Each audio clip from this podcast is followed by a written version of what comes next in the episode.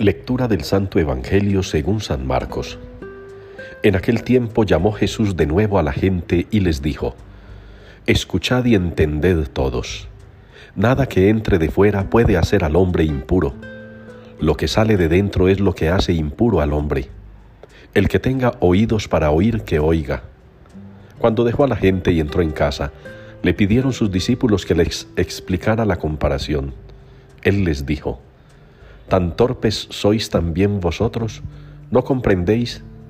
Nada que entre de fuera puede hacer impuro al hombre, porque no entra en el corazón sino en el vientre y se echa en la letrina. Con esto declaraba puros todos los alimentos. Y siguió, Lo que sale de dentro, eso sí mancha al hombre, porque de dentro del corazón del hombre salen los malos propósitos, las fornicaciones, robos, homicidios, adulterios, codicias, injusticias, fraudes, desenfreno, envidia, difamación, orgullo, frivolidad. Todas esas maldades salen de dentro y hacen al hombre impuro. Palabra del Señor. La boca del justo expone la sabiduría es la respuesta al Salmo 36 en la liturgia de hoy. La boca del justo expone la sabiduría. Y qué bueno para nosotros los creyentes poder contar con la sabiduría que viene de lo alto, con la sabiduría que viene del trono celestial, con la sabiduría que nos habla en los labios, en la palabra de Jesucristo, Él que es la palabra misma del Padre. Él, a quienes venían de muchos lugares a escucharlo, al que muchos le prestaban atención, al que muchos, aunque no lo quisieran, aunque lo cuestionaran y rechazaran, se veían obligados a escuchar porque su predicación llamaba la atención.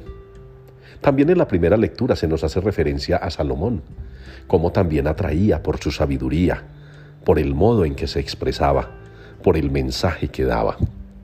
Ustedes y yo, hermanos, deberíamos también distinguirnos en medio de la sociedad, por lo que nuestra boca exponga, por lo que salga de nuestros labios, tanto al interior como al exterior de nuestra iglesia.